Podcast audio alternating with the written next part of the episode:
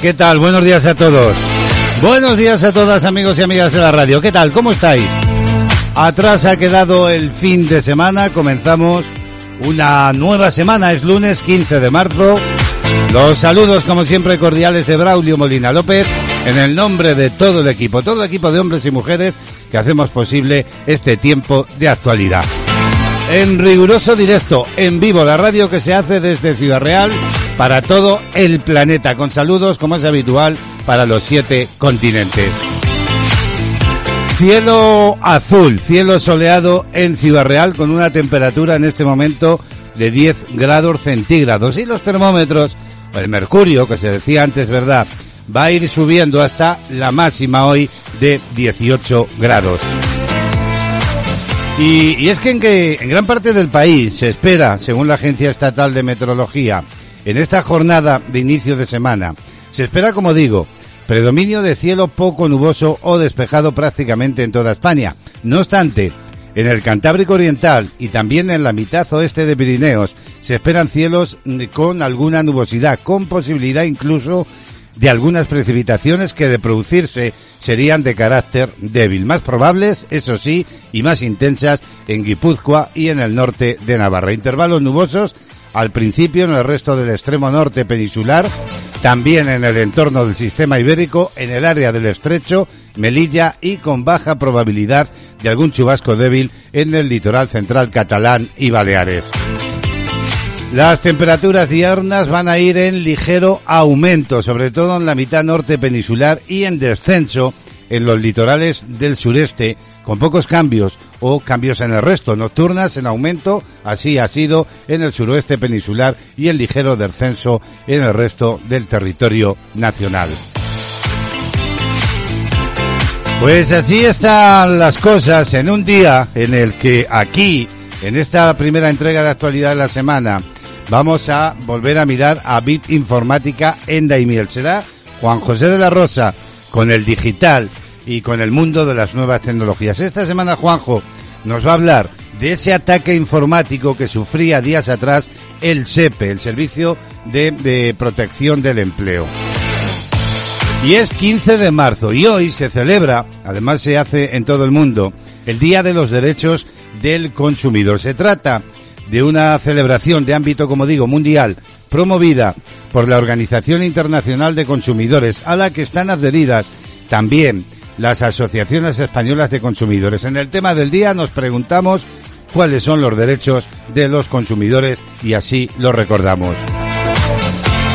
La música es uno de los ingredientes importantes de este espacio de radio y por ello, en Panorama Musical, Remey Notario, una mañanita más desde Cataluña, nos ofrecerá una nueva entrega musical, eso sí, previo análisis y comentario de la canción. Grandes éxitos son los que conforman Panorama Musical, no os lo perdáis. También la actualidad del día, a la que nos asomaremos en clave de resumen en unos instantes, o la crisis sanitaria SARS-CoV-2 forman parte, por supuesto, de la atención de nuestro espacio. La información y la música en estos 90 minutos de radio en vivo y en directo. Todo preparativo para compartir juntos una mañana que nos llevará, como digo, en riguroso directo a alcanzar juntos las 12 del mediodía. Bienvenidos, bienvenidas. Actualidad del día. Lo conocíamos ayer domingo. El Tribunal Superior de Justicia de Madrid ha avalado la convocatoria de elecciones en Madrid. La sección octava de la Sala de lo Contencioso Administrativo del Tribunal Superior de Justicia ha desestimado, por tanto, la medida cautelar de suspensión instada por los letrados de la Asamblea de Madrid respecto del Real Decreto 15-21 de 10 de marzo de la presidenta de la comunidad, Isabel Díaz Ayuso, de disolución de la Asamblea y de convocatoria de elecciones para el próximo 4 de mayo. El tribunal entiende que la facultad de convocar elecciones queda válidamente ejercitada desde el momento en el que firma el decreto de disolución y convocatoria de elecciones, sin perjuicio, dice, de que la eficacia de esta convocatoria electoral se despliegue una vez publicado el repetido decreto en el Boletín Oficial de la Comunidad de Madrid. Así lo informaban ayer fuentes jurídicas. Así lo extraen de la interpretación literal de lo dispuesto en el artículo 21 del Estatuto de Autonomía y del artículo 1.1 de la Ley 5 barra 1990, donde se recoge que la facultad concedida a la presidencia lo que le permite realizar es acordar la disolución anticipada de la Asamblea. Así pues, Madrid, camino de esas elecciones para mayo. Y es que tras el respaldo de los tribunales a la convocatoria electoral, la Comunidad de Madrid afronta, por tanto, unas elecciones, vamos a decir, insólitas el 4 de mayo, al ser anticipadas por primera vez en la historia de la región y caer además en un día laborable, algo que ya ocurrió, así informa público.es, ocurrió el 10 de junio de 1987, cuando era miércoles y cuando el Partido Socialista de Joaquín Leguina ganó por segunda vez en la Comunidad de Madrid, aunque perdió la mayoría absoluta. La presidenta de la Comunidad de Madrid, Isabel Díaz Ayuso, aseguraba eh, ayer domingo que el 4 de mayo va a elecciones porque está en su derecho. Díaz Ayuso ha escrito un mensaje en Twitter junto a una noticia del diario ABC titulada La justicia da la razón a Ayuso, Ayuso y habrá elecciones el 4 de mayo. Y a todo esto, Arrimadas de Ciudadanos va a anunciar a lo largo de esta mañana una remodelación de los órganos de dirección de Ciudadanos en la Ejecutiva y será este mismo lunes. La presidenta de Ciudadanos, Inés Arrimada, remodelará los dos órganos principales de dirección del partido, según informa cadenaser.com. Esos órganos son el Comité Permanente y el Comité Ejecutivo, tras el terremoto que ha vivido la formación liberal desde que el pasado miércoles se registrara junto con el PSOE una moción de censura en la Asamblea Regional de Murcia que terminó con la traición por parte de tres diputados naranjas que anunciaron finalmente que no la apoyarían. Según ha sabido la cadena seria, así lo informa, esta va a ser la principal medida que Arrimadas anuncie hoy lunes en la reunión de la Ejecutiva. Y a todo esto informa público.es. El Partido Popular ha lanzado una OPA hostil al abrir las puertas a todos los dirigentes de Ciudadanos y los naranjas denuncian comportamientos mafiosos. El Partido Popular lanzaba ya su OPA contra Ciudadanos después del ejercicio de transfugismo naranja que ha permitido al Partido Popular mantener el gobierno de la región de Murcia. Y es que los conservadores están intentando atraer a sus filas a los simpatizantes y cargos de ciudadanos. De hecho, este mismo fin de semana hemos conocido que Fran Hervías, exsecretario de organización del partido, se ha unido a las filas que lidera Pablo Casado. La cadena SER informaba de que cargos del Partido Popular están contactando personalmente con miembros de la formación naranja para que cambien de partido más pronto que tarde. Y por su parte el Partido Popular de Murcia exige que se retire la moción y la dimisión del líder socialista y hablamos, como digo, de la región de Murcia. El Grupo Municipal Popular exige que de forma inmediata se retire la moción de censura presentada por PSOE, Ciudadanos y Podemos en el Ayuntamiento de Murcia. También insta al líder regional de los socialistas murcianos, les hablo de Diego Conesa, a que presente su, eh, su dimisión por armar un plan, dicen, basados en bulos y mentiras para asaltar el consistorio. De esta forma, el Partido Popular ha denunciado que el PSOE, con el apoyo incondicional de Ciudadanos, promueve, dicen textualmente, un juego sucio que desprestigia el buen nombre de Murcia y desvirtúa la voluntad que los murcianos expresaron libremente en las urnas. Actualidad del día. Cambiamos de asunto y miramos ahora a Castilla-La Mancha. Y es que eh, la Junta va a bonificar las estancias en casas rurales de la región desde mañana martes. El Consejo de Gobierno de Castilla-La Mancha tiene previsto aprobar el próximo martes, día 16, una iniciativa, informa Lanza Digital, similar al denominado bono turístico, una línea para estimular la demanda y el alojamiento en establecimientos hosteleros de la región, pero en este caso destinado a los alojamientos rurales de la comunidad. Así lo adelantaba el pasado viernes el propio presidente autonómico Emiliano García Paje durante la inauguración del quinto foro de la ciudadanía, donde ha indicado que este nuevo bono turístico contará con una ayuda de un millón de euros que servirá para bonificar las estancias en las casas rurales. El bono turístico dedicado a los alojamientos rurales tendrá, como decimos, similares características al que ya está en marcha para los hoteles, los hostales y las agencias de viajes que los ofertan e incluirán a estas últimas también en las ayudas. Además, García Paje ha avanzado que el Ejecutivo también tiene previsto prorrogar la vigencia del actual bono turístico de hoteles todavía más en el tiempo. El bono turístico, ahora en vigor, aprobado por decreto y enmarcado dentro del plan de medidas extraordinarias para la recuperación económica con motivo de la COVID, tiene como objetivo apoyar a los hoteles, apoyar a los hostales y a las agencias de viaje que los ofertan. Y hablando de viajes, Pullman Tour va a despedir a sus 350 empleados.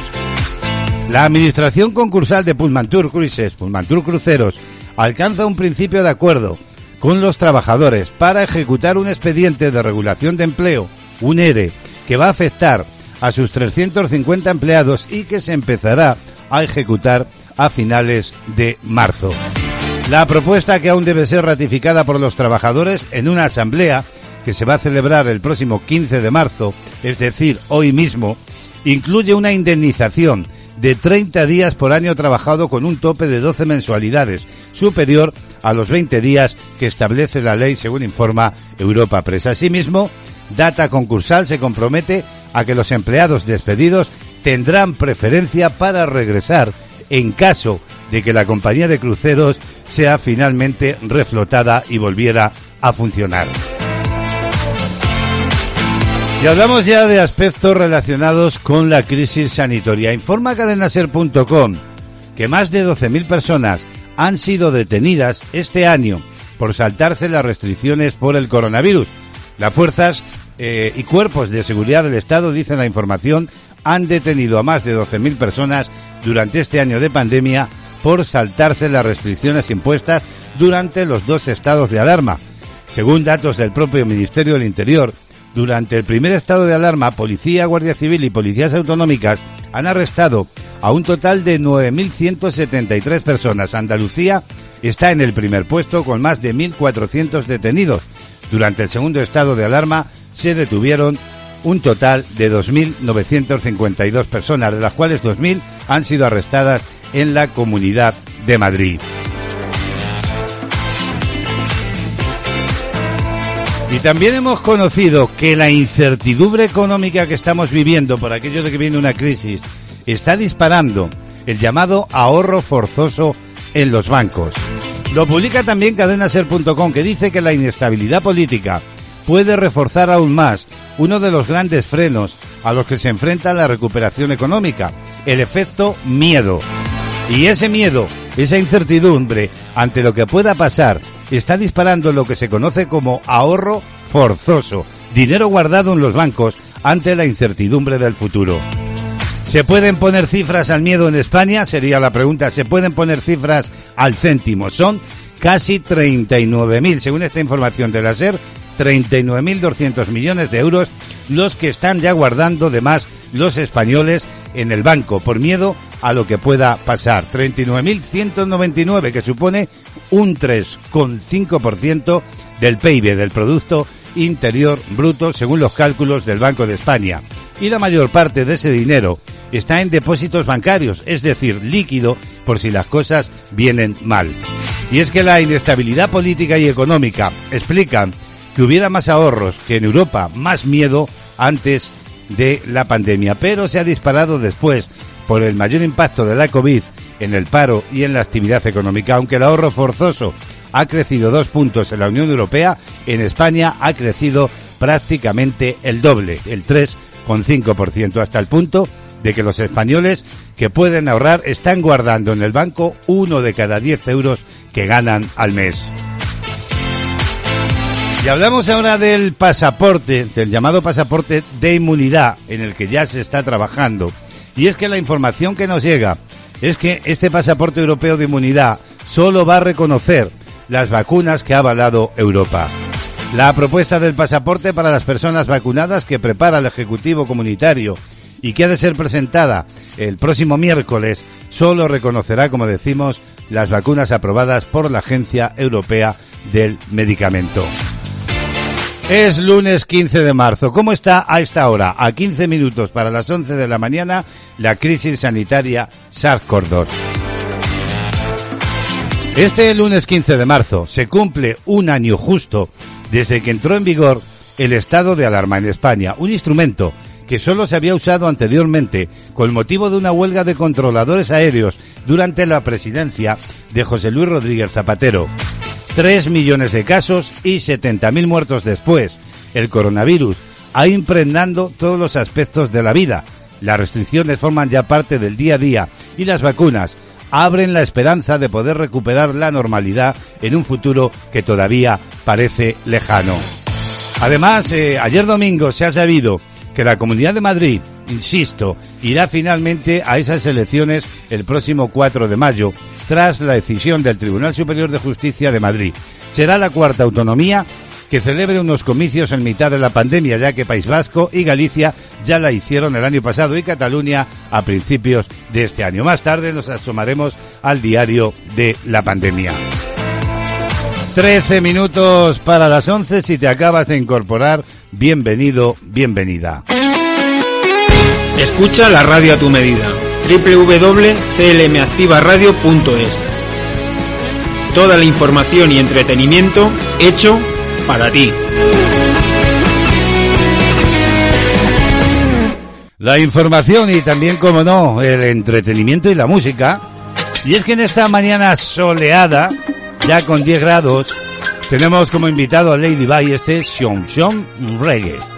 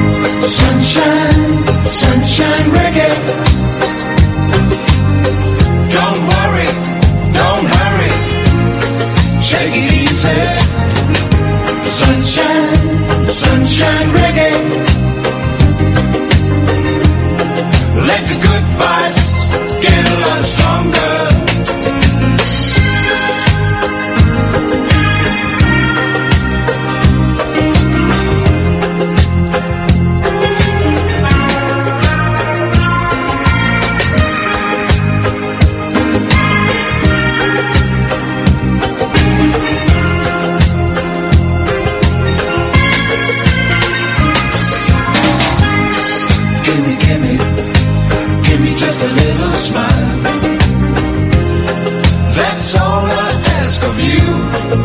Is that too much? Gimme, gimme, gimme just a little smile.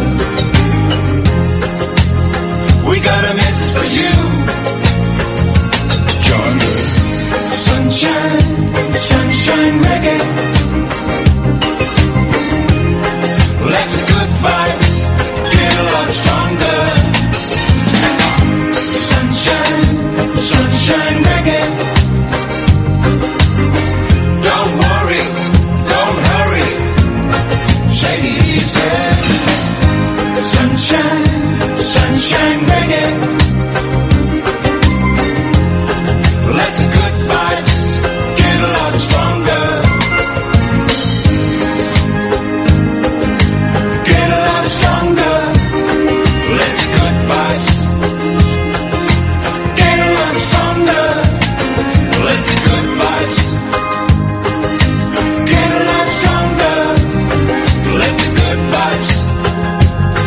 Sin duda fue un súper bailable en las pistas de las discotecas. Por allá cuando se bailaba, ¿verdad? Este Sean John Reggae con Layback que hemos rescatado de la discoteca de actualidad. La música acompañándonos en este inicio de semana.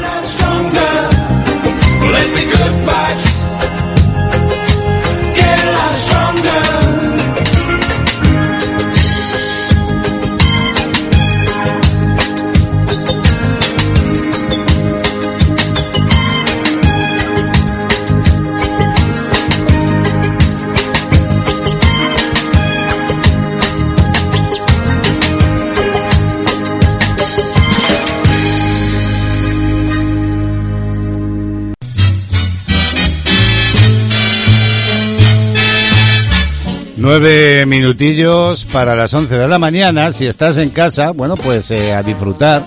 Y si estás trabajando, pues que sea leve el trabajo. En cualquier sitio nos puedes escuchar desde tu móvil, desde tu tablet u ordenador. Y hoy yo quiero preguntarme aquí mm, qué situación tienen las agencias de viaje.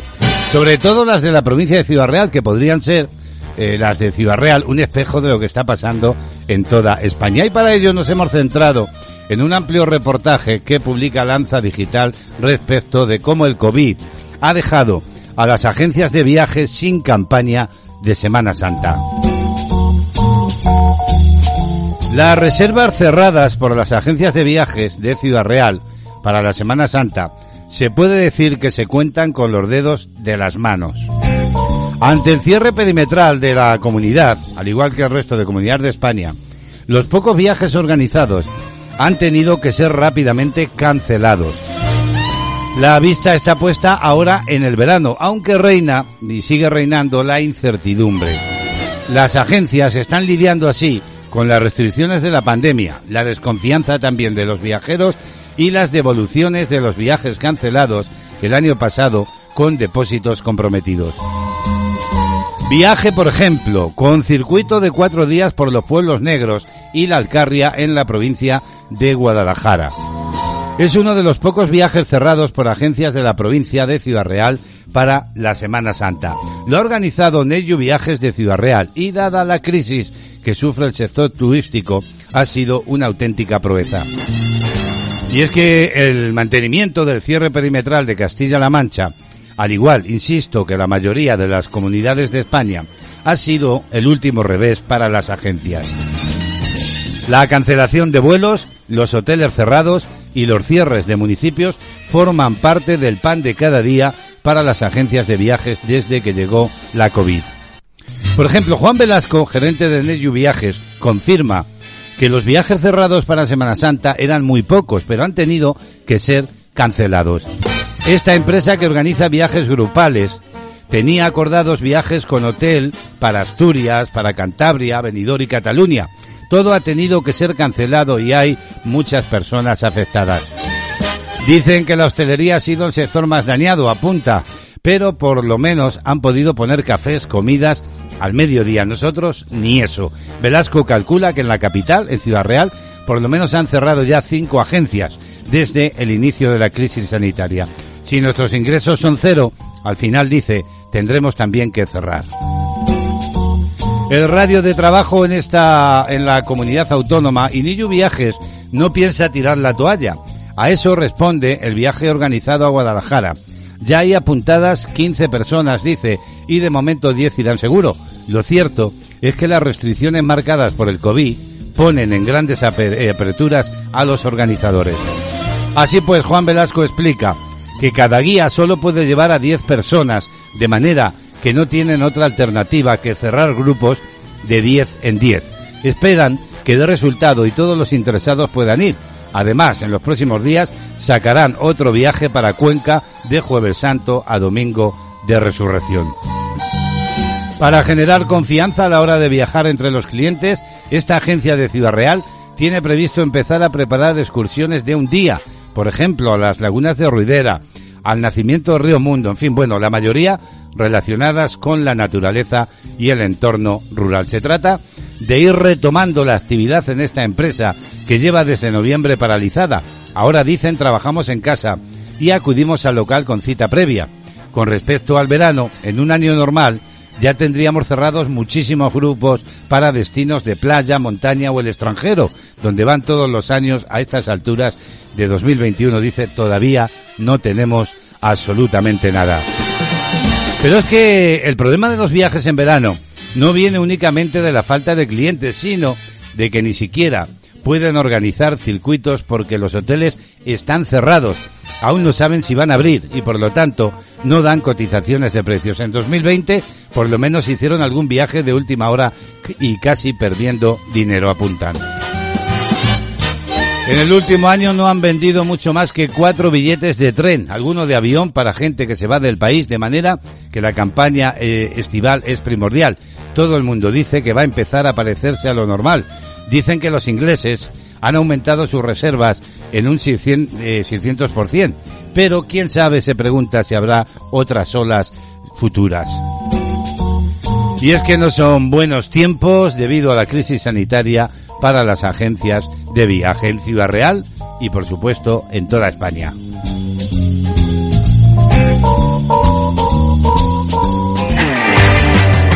Música, compañía, ilusión, entretenimiento, información. Castilla-La Mancha Activa Radio, las 24 horas contigo.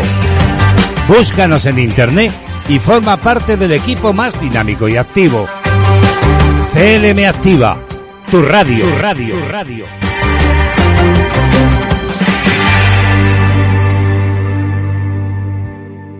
Todo el mundo.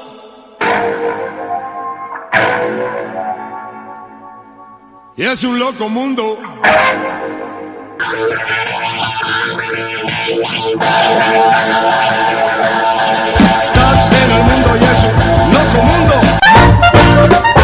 Loco Mundo. Titulares. Una ciudad italiana vende casas por un euro. Una cervecera ofrece empleo por 50.000 dólares por viajar, fotografiar y beber cerveza. Y la Catedral de Rochester crea un campo de golf en su interior.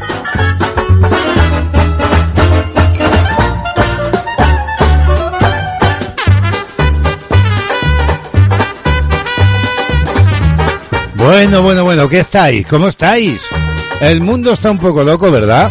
¿O se me figura a mí?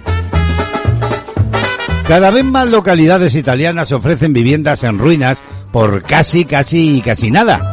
La despoblada ciudad de Laurenzana, situada en la región de la Basilicata, en el sur de la península, ha lanzado un plan similar pero con agradables modificaciones. Y es que el Ayuntamiento de Laurenzana ofrece casas abandonadas de diferentes tamaños por tan solo un euro. Sí, sí, un euro para animar a que la gente se traslade a la zona. Bueno, pues existen planes parecidos en todo el territorio italiano. Por ejemplo, en los pueblos de Musumeli, Salemi, Vivona, entre otros muchos, aunque las reglas pueden cambiar un poco dependiendo del lugar. Normalmente piden que los compradores entreguen una garantía del depósito. Y digo yo, si la casa cuesta un euro, ¿cuánto hay que entregar de depósito? Ay, es que el mundo está un poco loco, ¿verdad?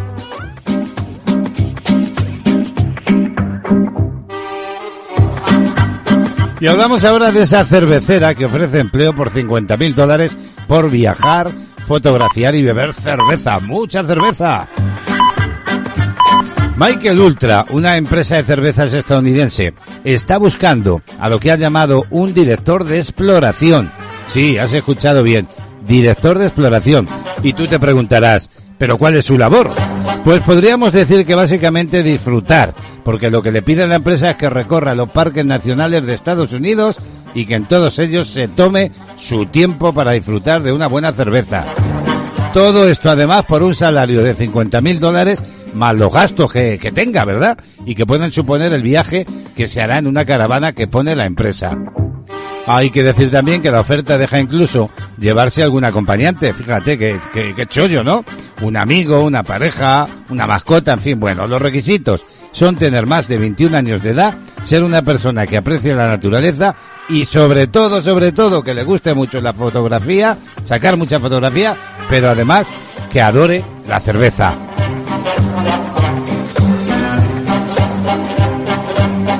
Ay, cómo está, cómo está el mundo, ¿verdad?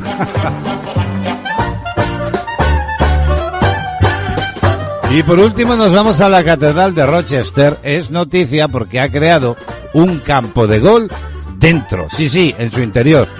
Y es que cada vez son más las iglesias que se van modernizando. La Rochester Catedral es la segunda iglesia más antigua de Inglaterra. La titular de esta quería darle un toque eh, vamos a decir, innovador, y se le ocurrió montar un minicampo de gol dentro de la propia iglesia. Hay que decir que no es pequeño, ya que ocupa casi todo el espacio central de la catedral. Está compuesto de nueve hoyos, que están decorados cada uno con una mini representación de algún puente de Reino Unido, como por ejemplo el puente romano de Rochester o el famoso puente de la Torre de Londres, y van junto a un cartel explicativo. Y a todo esto hay que añadir que aparte de toda esta mm, decoración, también tienen cabida en el minigol distintas figuritas de vírgenes, ángeles, en fin, bueno, hay varios crucifijos, entre otras representaciones cristianas, pero sí que es verdad que están representadas de forma, digamos, menos llamativa. Pero esta idea solo se podrá disfrutar durante el veranito y siempre que la pandemia lo permita. Loco Mundo o Mundo Loco. Hasta luego.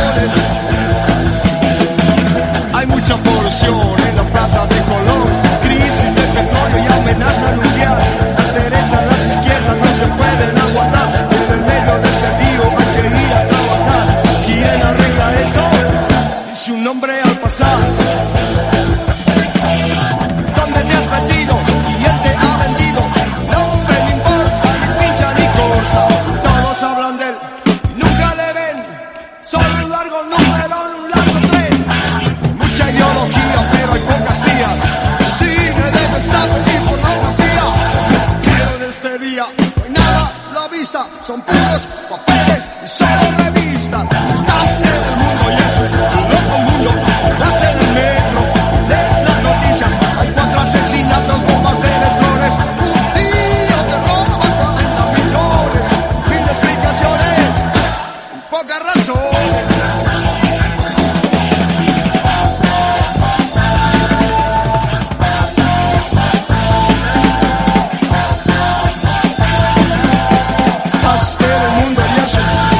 El loco mundo, la fiebre de vivir.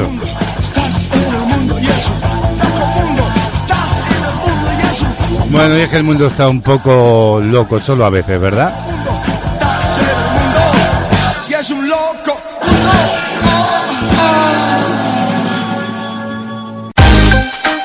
Conéctate a CLM Activa Radio, tu radio en Internet.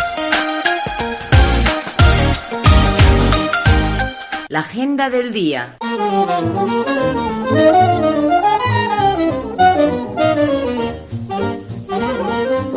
Son las 11.05 minutos de la mañana, 10 grados de temperatura y hasta ahora, y abrimos ya la agenda del día. Hoy queremos felicitar en el día de su santo a quienes se llaman Raimundo, también Longinos, Zacarías y Clemente. Muchas felicidades. Vamos con los números de la suerte. El resultado del sorteo del llamado sueldazo de la 11 de ayer domingo agraciaba a la serie 045 del número 96.465 que resultaba premiado con un sueldo de 5.000 euros al mes durante 20 años, además de 300.000 euros al contado. Los números 99.931 que no coincidan con la serie tienen un premio de 20.000 euros. Y esta que os cuento ya, queridos amigos y amigas, es la combinación ganadora del gordo de ayer.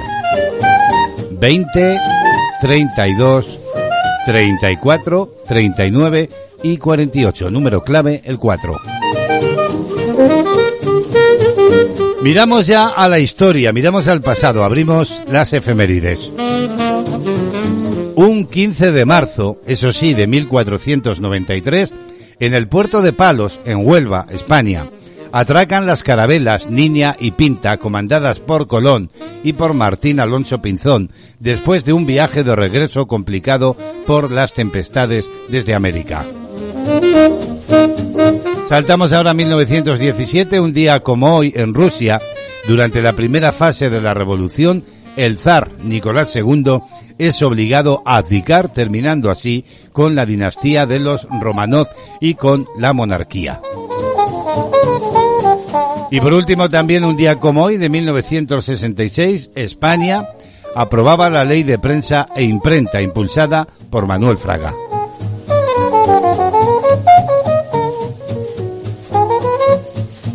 Son los datos de una agenda que cerramos un día más hablando de música. Tenemos que eh, hablar de Adele porque ya es la artista con más éxito del Reino Unido. La artista británica, con 6 millones de copias vendidas, solo en el Reino Unido, con su álbum 21, se sitúa a la cabeza de la lista de artistas más exitosas del país en este siglo XXI.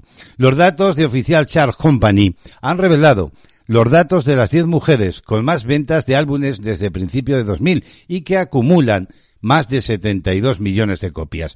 En esta lista, Adele se rodea de nombres de otras grandes como Amy Winehouse, eh, Kylie, eh, Madonna o Britney Spears. De esta forma se busca descartar la enorme contribución que las mujeres han hecho al mundo de la música con un legado más que evidente. Adele cierra hoy la agenda del día.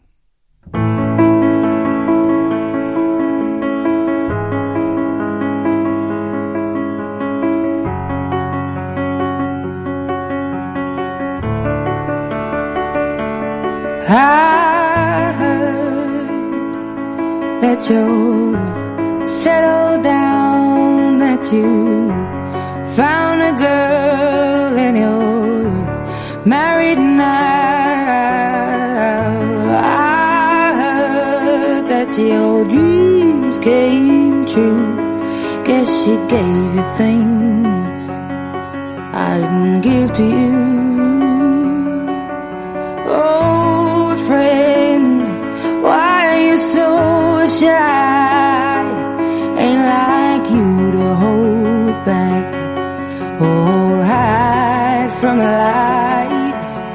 I hate to turn up out of the blue uninvited, but I couldn't stay away. I couldn't fight it. I had hoped you'd see my face and that you'd be reminded that for me it isn't over. Never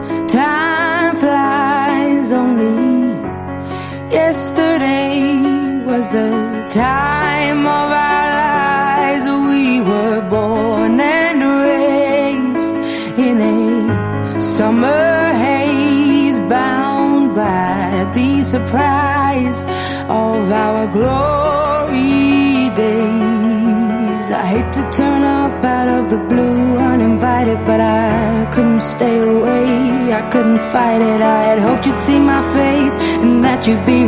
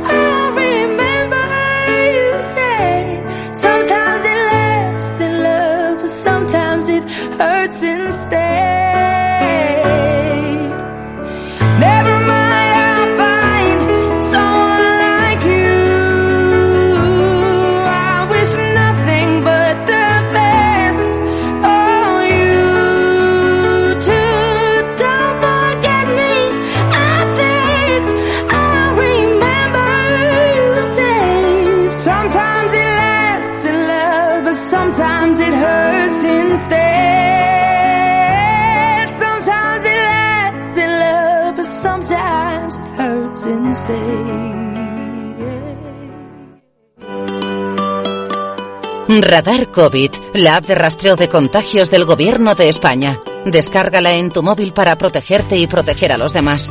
Radar COVID te alertará si has estado en contacto durante más de 15 minutos y a menos de 2 metros con una persona contagiada. Puedes comunicar tu diagnóstico positivo de forma voluntaria y anónima. Las personas con las que hayas estado en contacto recibirán un aviso. Junta de Comunidades de Castilla-La Mancha. Tu chico debe aceptarte como eres. Tú te has mirado. Estás ridícula. Tu chico debe confiar en ti. ¿Quién te escribe? Dame el móvil. Tu chico debe quererte sin presiones ni amenazas. Te quiero tanto que sería capaz de cualquier cosa si me dejas. Si tu chico te trata así, cuéntalo. 016, ¿en qué puedo ayudarle? Hay salida a la violencia de género. Gobierno de España. CLM activa con los nuevos tiempos.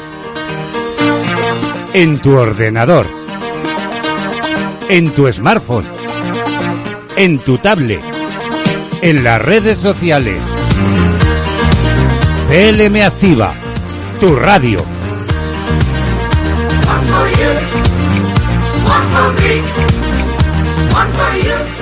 Pues ya sabes, emitiendo desde Ciudad Real en España para todo el planeta. 11, 14 minutos ya de la mañana. Nuestra siguiente propuesta pasa por asomarnos al kiosco para contarles cómo vienen las portadas de los periódicos en este lunes 15 de marzo de 2021. Kiosco de prensa.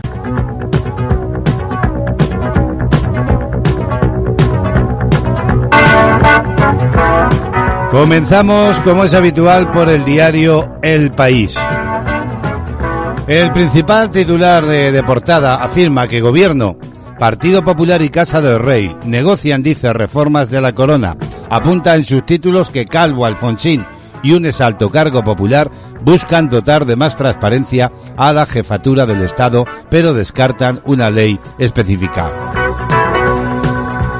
Hay otros titulares en portada. La justicia mantiene las elecciones del 4 de mayo en Madrid. El Tribunal Superior rechaza la suspensión cautelar de los comicios. Y Arrimadas incluye a Villacís y Aguado en la ejecutiva de Ciudadanos. Es este otro de los titulares breves. Además, más de 60.000 contratos pasan a fijos en 18 días por el plan contra el fraude laboral. Y los enfermos crónicos a vacunarse, titula El País. Pacientes en diálisis, en quimioterapia o con cáncer de pulmón son los siguientes. Cambiamos de periódico. Sobre la mesa ya el diario ABC que lleva una gran fotografía de Inés Arrimadas a su portada. Guerra interna titula en Ciudadanos. Ciudadanos a punto de partirse en dos con el núcleo duro en jaque. La marcha al Partido Popular del que fuera secretario de organización del partido, abre la puerta a una sangría en la formación naranja. También apunta de que Aguado también quiso presentar una moción contra Ayuso tras el adelanto electoral. El Tribunal Superior de Justicia de Madrid da la razón a la presidenta madrileña y avala las elecciones del 4 de mayo. La fotografía de portada para eh, del mundo en este caso es para Ayuso. El Partido Popular titula Ultima más fichajes de ciudadanos en pleno debate sobre su futuro. Dice en sus títulos este rotativo que la incorporación de líderes municipales de ciudadanos podría dar al Partido Popular algunas alcaldías del PSOE. La Ejecutiva de Ciudadanos estudia hoy el cese de Carlos Cuadrado, segundo de Arrimadas. También recoge que la justicia da la razón a Ayuso y mantiene las elecciones el 4M. Y eh, a una columna eh, titula El mundo Sánchez priman las ayudas directas a las comunidades del PSOE. Por último, portada del diario La Razón que titula Rivera contacta con cargos de ciudadanos para tumbar arrimadas. Dice La Razón que el ex líder naranja busca forzar la renuncia de su sucesora que acude hoy a la Ejecutiva con la intención de resistir. La dirección denuncia una campaña corrupta del Partido Popular para comprar a sus disidentes. Y Ciudadanos se desploma, pero tendría la llave para dar sol a Partido Popular o PSOE. Es una publicación de una encuesta del diario La Razón. Y Ayuso va a tener que entenderse con vos, es otro de los titulares. Rocío Monasterio, eh, presidenta de Voz en Madrid.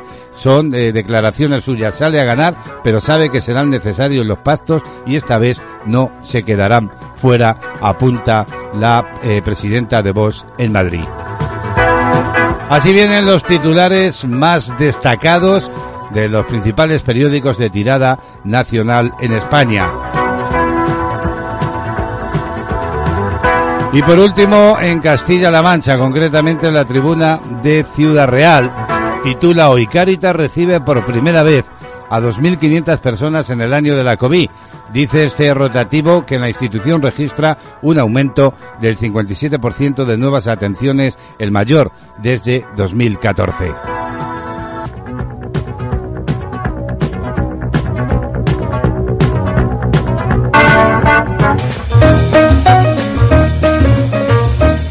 Jazz entre amigos. Bienvenidos al mundo del jazz. Hoy invitada Ella Filleral. Toda la gracia personal de Ella Filleral reside en su voz.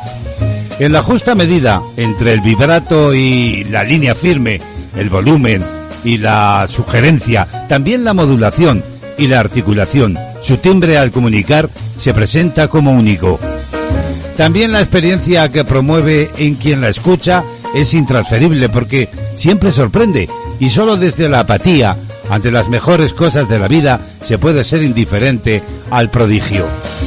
A la manera del ángel que nos mira, la voz de Figueral acaricia sin vigilar, arrulla sin pedir nada a cambio, es la limpieza deseada, la transparencia del río de montaña que solo puede traer consigo alimento incontaminado. Y es que todo su garbo reside en una gracia mayor de la que pocas personas pueden vanagloriarse.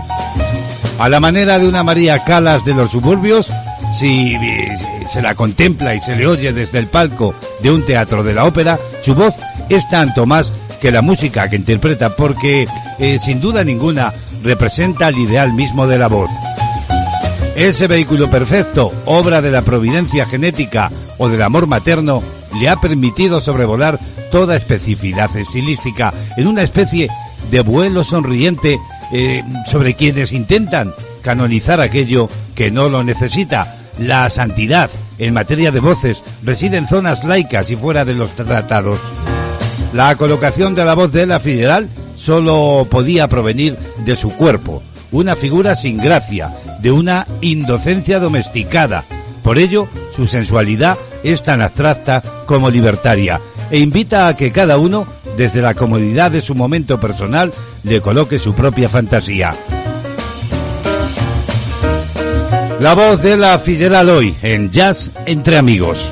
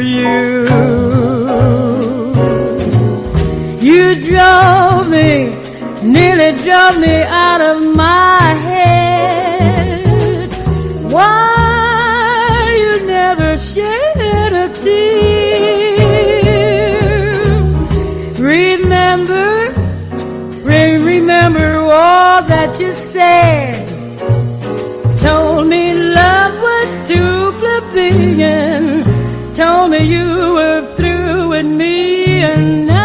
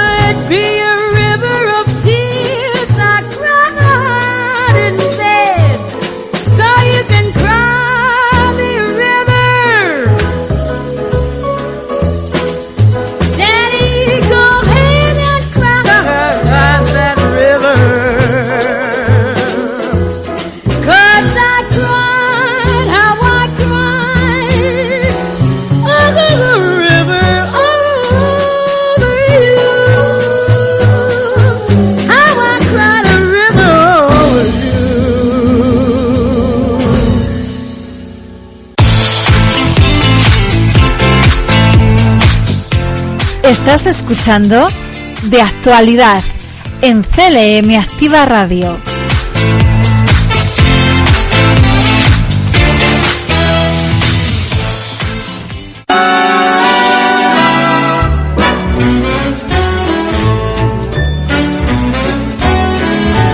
Seguimos avanzando en esta mañana radiofónica en vivo, en directo en Castilla-La Mancha, Activa Radio. Es 15 de marzo, se celebra el Día Mundial de los Derechos del Consumidor. Se trata de una fecha señalada que sirve, entre otras muchas cosas, para recordar que la defensa, por ejemplo, de la salud, la seguridad y los intereses económicos de los consumidores, así como el conocimiento de los derechos que le amparan, es una labor de todas las instituciones y organismos públicos. La Dirección General de Comercio y Consumo se suma a la celebración de este día recordando que es importante estar bien informado acerca de los derechos que nos asisten cuando contratamos, por ejemplo, un producto o compramos un servicio, eh, fomentando además de esta forma un consumo responsable y crítico de los productos y los servicios. Por ejemplo, debemos prestar atención al etiquetado de los productos donde aparece la información esencial sobre las características, la composición o la calidad del producto. Así pues, debemos leer con atención las condiciones de contratación de los servicios antes de comprometernos a contratar o a reclamar en el caso de que creamos que nuestros derechos son vulnerados. Son algunos estos de los actos cotidianos que como consumidores debemos conocer y practicar todos los días. En el portal del consumidor se encuentran a disposición de todos los consumidores para su consulta las, eh, digamos, píldoras informativas que son pequeñas unidades informativas con contenido interactivo y sobre temas como los suministros básicos, también el arbitraje o la seguridad de los productos que de manera ágil, práctica y divertida pretenden acercar a los grandes temas de consumo a todos los consumidores. Y es que debemos ir hacia un consumo sostenible. Asimismo, la Agenda 2030 de Desarrollo Sostenible de las Naciones Unidas incluye, entre otros objetivos, la producción y también el consumo responsable, promoviendo la gestión sostenible y el uso eficiente de los recursos, así como la reducción de residuos y el desperdicio de alimentos. El consumo es uno de los objetivos transversales y es también uno de los más importantes para la agenda, ya que persigue una transición de los modelos económicos y de consumo hacia la llamada sostenibilidad.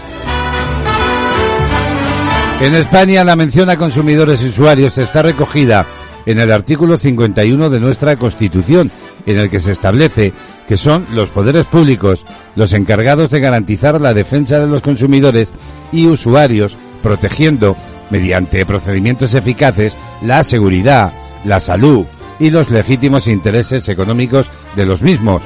Asimismo, determina que promoverán su información y educación, fomentarán y escucharán a las organizaciones de consumo en aquellas cuestiones que puedan eh, afectarles. Si miramos atrás, la primera ley del consumidor que se aprobó en nuestro país fue en el año 1984, donde por primera vez se establecían unos procedimientos concretos para la defensa de los consumidores, así como el marco legal para la creación de las asociaciones de consumidores. En 2007, la ley de 1984 quedaba derogada para sustituirla por el Real Decreto Legislativo 1-2007, el cual refundía la anterior ley eh, regularizando, aclarando y armonizando los textos legales e incluyendo normas ya europeas dictadas en materia de protección de los consumidores y los usuarios que mejoraban aspectos como las garantías, la indemnización por daños o los viajes combinados. El 15 de marzo de 1983 se celebró por primera vez el Día Mundial de los Derechos del Consumidor, coincidiendo todo ello con el aniversario del discurso que 20 años atrás, es decir, en 1963, pronunció, recordemos, el presidente americano John Fisher Kennedy, donde por primera vez se ofrecía una visión acerca de los derechos de los consumidores. En 1985, dos años después de la celebración de ese primer día, la Organización de las Naciones Unidas, la ONU, aprobó una serie de directrices para garantizar la protección de los consumidores y animar a los gobiernos a establecer en función de sus eh, circunstancias económicas, sociales, ecológicas, entre otras, y las necesidades de su población, sus prioridades para la garantía de estos derechos. la protección de los consumidores frente a los riesgos para su salud, la promoción y protección de sus intereses económicos, la garantía de acceso a una información adecuada que les permita hacer elecciones bien fundadas conforme a sus deseos o la libertad para constituir organizaciones de consumo fueron algunos de los principios generales que incluía esa declaración. Y hablamos rapidísimamente de algunos derechos. Por ejemplo, el derecho a la información, la publicidad, las etiquetas, los precios, los eh, instructivos, las garantías. El derecho también a la educación. Toda la información en materia de consumo te ayuda a conocer tus derechos y saber cómo te protege la ley. También está el derecho a elegir. Ninguna persona puede presionarte o condicionarte a que compres algo que no quieres. El derecho a, eh, en este caso, la seguridad y la calidad. En materia de seguridad y calidad, los bienes y servicios que ofrece el mercado deben cumplir con ciertas normativas y disposiciones eh, oficiales. El derecho a no ser discriminado. No te pueden negar un producto o servicio que quieras contratar o comprar.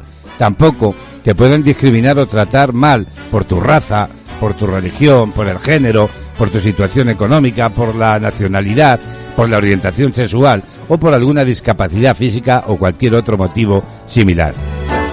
También está el derecho a la compensación. Si un prestador de servicios o, digamos, un proveedor te vende un producto de mala calidad y que no cumple con las normas oficiales, tienes el derecho a pedir que te devuelvan tu dinero o te repongan lo que compraste junto con una bonificación no menor al 20% del precio que pagaste. Y por último, el derecho a la protección. Las autoridades están para defendernos y podemos exigir que se aplique la ley. Puedes unir fuerzas con otros consumidores para que juntos defiendan los intereses que tienen en común.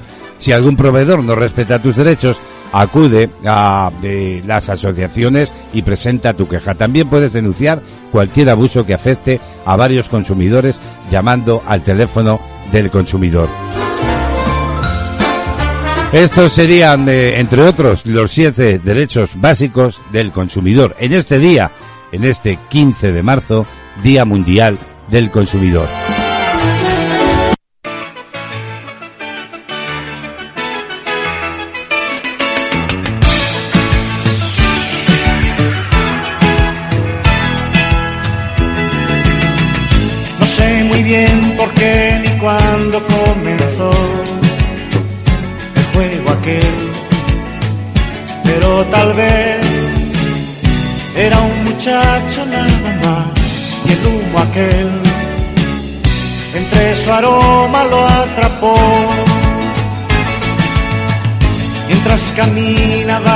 Silbando una canción de los Bee y su reloj pasa un minuto de las diez sobre él se agita un mundo de neón.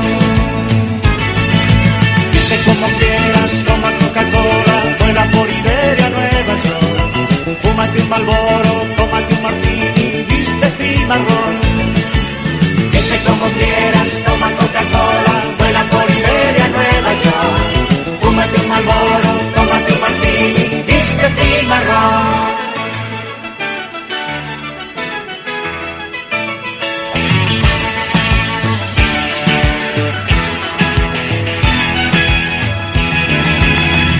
Y mientras vuela es un pequeño Superman, un campeón que perderá para enseñar una lección y quedará como un anuncio de neón. Viste como quieras, toma Coca-Cola, vuela por Iberia, Nueva York. Fúmate un Malboro, tómate un martini,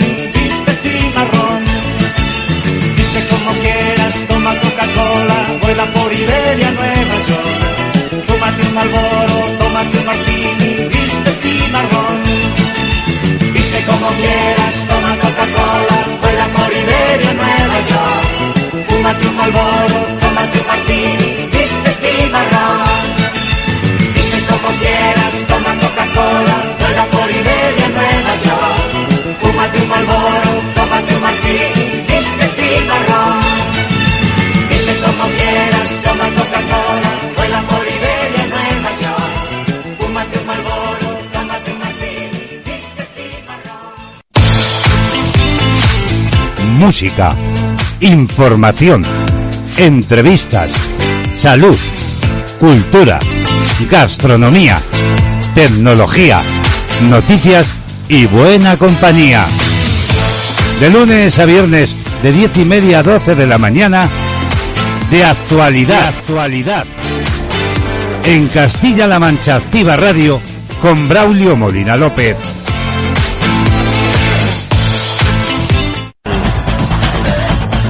Música, noticias, listas, novedades y conciertos en Panorama Musical. Ya ha llegado el momento una mañana más de adentrarnos en el mundo de la música. Y lo hacemos en Panorama Musical con Remey Notario que desde Cataluña nos presenta hoy una nueva propuesta. Hasta allí nos vamos y saludamos a Remey. ¿Qué tal? ¿Cómo está? Buenos días. Buenos días, Braulio. Saludos a todos los oyentes desde La Garrocha. Soy Remey Notario y esto es Panorama Musical. Lágrimas en el cielo es una balada escrita por Eric Clapton y Will Jennings en memoria a Connor, hijo del primero, quien murió el 20 de marzo de 1991 al caer del piso 53 de un rascacielos en Manhattan, Nueva York, a los cuatro años y medio de edad. Escrita nueve meses después del deceso, se transformó en uno de los temas de más éxito de Clapton. Alcanzó el número 2 en la lista de popularidad Billboard Hot 100 de Estados Unidos y se mantuvo tres semanas en el primer lugar de la lista de adulto contemporáneo en 1992. Diez in Havan fue incluida originalmente en la banda sonora de la película Rush. En el año 1993 ganó tres premios Grammy en la categoría Canción del Año, Grabación del Año y Mejor Interpretación Vocal Pop Masculina. También fue incluida en el álbum Clapton Unplugged. La canción ocupa el puesto 353 de las 500 mejores canciones de todos los tiempos según Rolling Stone. La canción ha trascendido el ámbito musical y ha servido para recaudar fondos con fines benéficos. En 2005, por ejemplo, Clapton volvió a grabar el tema en un disco cuyos beneficios se destinaron a ayudar a las víctimas del tsunami que asoló el sudeste asiático en 2004. Un emotivo tema centra hoy nuestra atención. Os dejo ya con lágrimas en el cielo de Eric Clapton y que tengáis un feliz día. Hasta mañana amigos. Adiós. Adiós Remey. Con lágrimas en los ojos interpretaba Eric Clapton este tema en memoria de su pequeño fallecido. Panorama musical con Remey Notario. Nos quedamos con esas lágrimas en el cielo.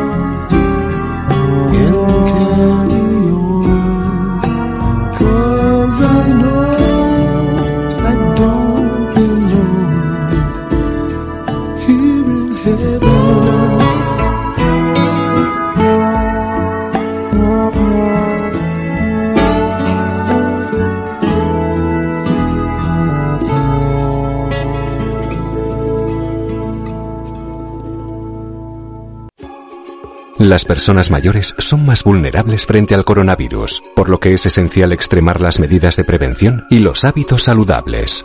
Quedarse en casa, evitar el contacto con otras personas y extremar las medidas de higiene le ayudarán a protegerse. Para afrontar el día a día es conveniente mantener unas rutinas y el contacto con su entorno social a través del teléfono o videollamada. Además de llevar una vida lo más saludable posible con una buena alimentación e hidratación y con la práctica de alguna actividad física adaptada a su condición. Encuentra más información en la web sanidad.castillalamancha.es y en redes sociales oficiales de Twitter y Facebook. Este virus lo paramos unidos. Quédate en casa. Junta de Comunidades de Castilla-La Mancha. Música, compañía, ilusión, entretenimiento, información. Castilla-La Mancha Activa Radio, las 24 horas contigo. Búscanos en internet y forma parte del equipo más dinámico y activo. CLM Activa, tu radio, tu radio, tu radio.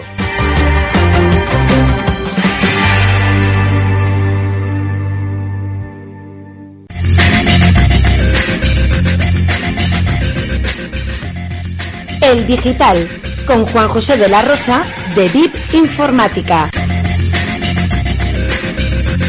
Tiempo ya como cada inicio de semana para asomarnos a las nuevas tecnologías.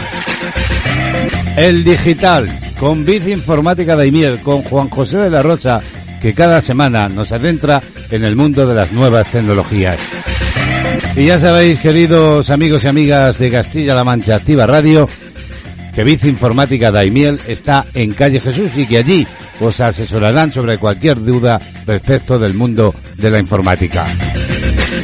Juan José de la Rosa, bienvenido, muy buenos días. Buenos días, Braulio y oyentes de Castilla-La Mancha Activa Radio. Saludos de Juanjo de la Rosa desde Bici Informática Daimiel.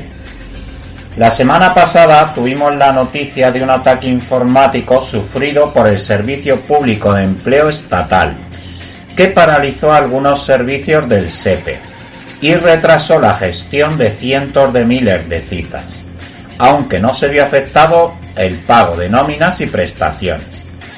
La investigación sigue su curso y todavía hay varias incógnitas, pero también se conocen ya algunos detalles.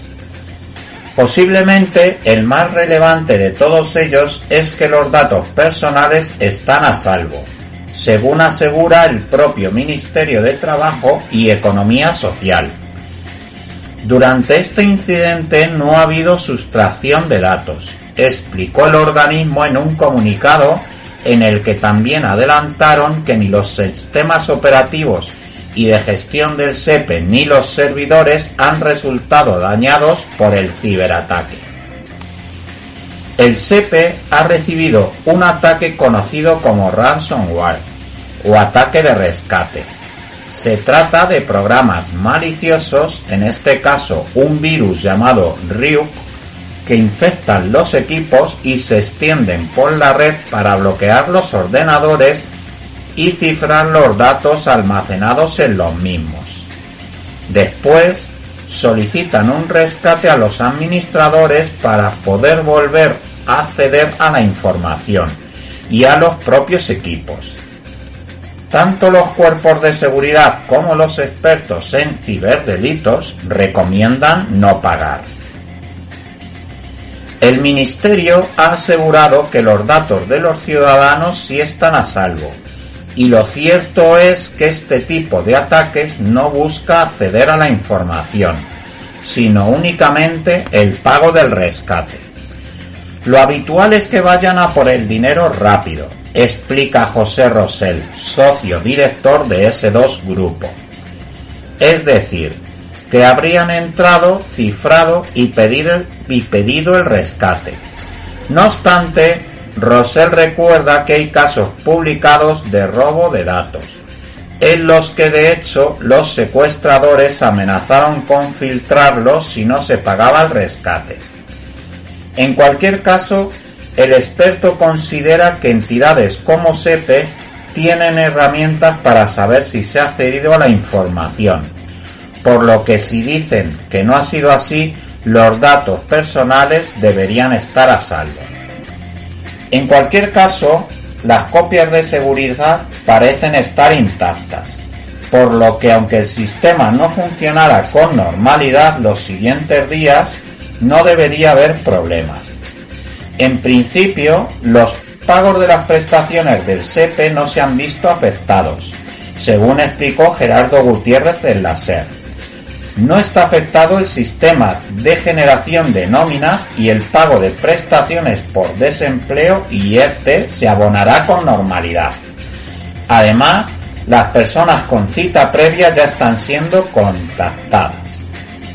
El Ministerio asegura que se ampliarán tantos días como tarde en volver a la normalidad el servicio. Así, los plazos de las solicitudes no van a computar mientras el sistema de gestión no se restablezca totalmente. Por otro lado, el ataque tampoco afectará a los derechos de los solicitantes de prestaciones y de subsidios por desempleo, ni a las demandas de empleo que se renovarán de forma automática mientras dure esta situación. El ataque de virus tipo ransomware es Braulio una práctica bastante común que afecta tanto a la empresa como a administraciones. En enero del año pasado, el hospital de Torrejón sufrió un ataque similar. Personalmente, Braulio, para uso profesional y doméstico, recomiendo a nuestros oyentes la instalación de un buen antivirus para sus ordenadores y portátiles, que pueden adquirir en establecimientos especializados como Bit Informática Daimiel. También recomiendo copias de seguridad de nuestros archivos más preciados, bien en la nube o en medios externos como memorias extraíbles, que también podéis encontrar en Bit Daimiel. Precisamente ahora, Braulio, que cumplimos un año de pandemia y confinamientos varios que nos ha llevado a optimizar o adquirir nuevos equipos informáticos, es el momento de mantenerlos actualizados y atractivos para nuestro disfrute y uso. Y nada más por hoy. Nos despedimos, Braulio, con una canción de la bien querida con Diego Ibáñez. Que volvemos el próximo lunes con mucha, mucha más tecnología. ¡Feliz semana! Feliz semana también para ti, Juanjo. Biz Informática en Daimiel. Como decía, allí os podrán asesorar de cualquier duda que tengáis respecto de vuestros equipos informáticos. El ciberataque que sufrió el pasado martes el Servicio Público de Empleo hoy, analizado por Juan José de la Rosa.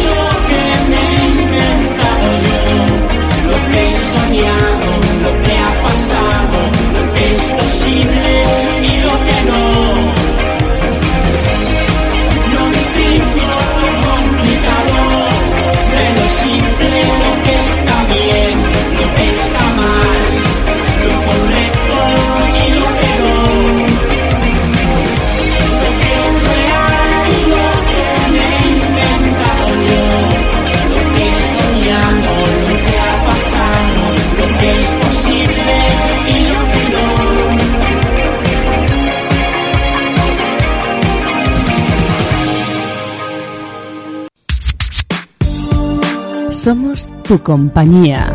Siempre la mejor música.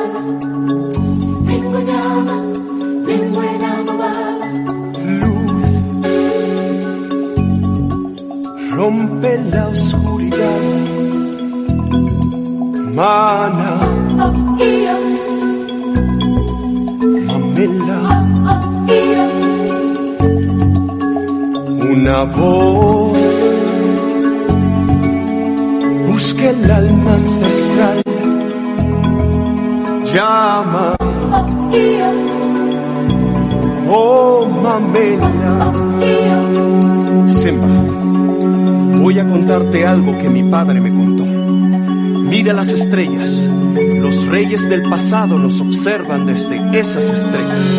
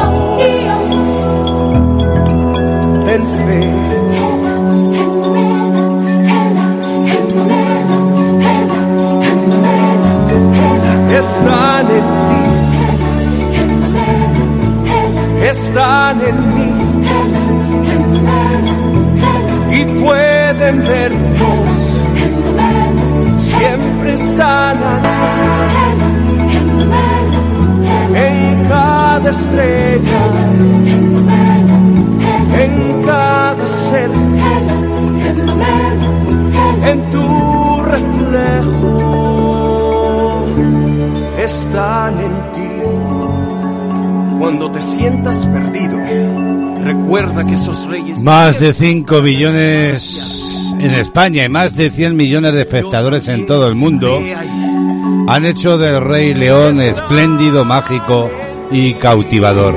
Uno de los más fascinantes, magnéticos e imaginativos espectáculos que pueden verse en los escenarios. Y es que envuelve al espectador y lo conquista. Está producido por Star Entertainment. El Rey León es la mayor producción musical jamás representada en España. Apto para toda la familia. Es una experiencia única que atrapa de principio a fin y que tal y como ya han hecho más de 100 millones de personas en el mundo, hay que vivir al menos una vez en la vida. Stage Entertainment presenta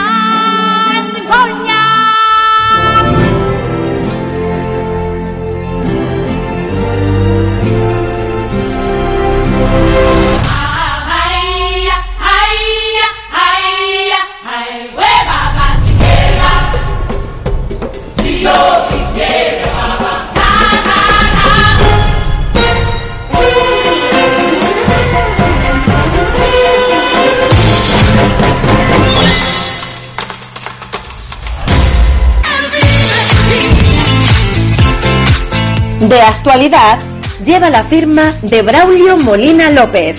En las mañanas de CLM Activa Radio. Volveremos sin duda a la normalidad y volveremos a ver al Rey León en la capital de España. Nosotros nos marchamos, pero la programación continúa. Ya sabes, CLM activa las 24 horas contigo. Como siempre, encantado de haber compartido este tiempo de radio. Los saludos de Braulio Molina López en el nombre de todo el equipo que hacemos posible de actualidad. Con el deseo de que tengáis un lunes maravilloso, nos marchamos, pero ya sabéis que volvemos mañana martes a partir de las diez y media y que este espacio, si no lo has escuchado ahora, lo puedes hacer esta tarde en redifusión a partir de las 18.30 horas. Que seáis felices y hasta mañana, queridos amigos y amigas del planeta.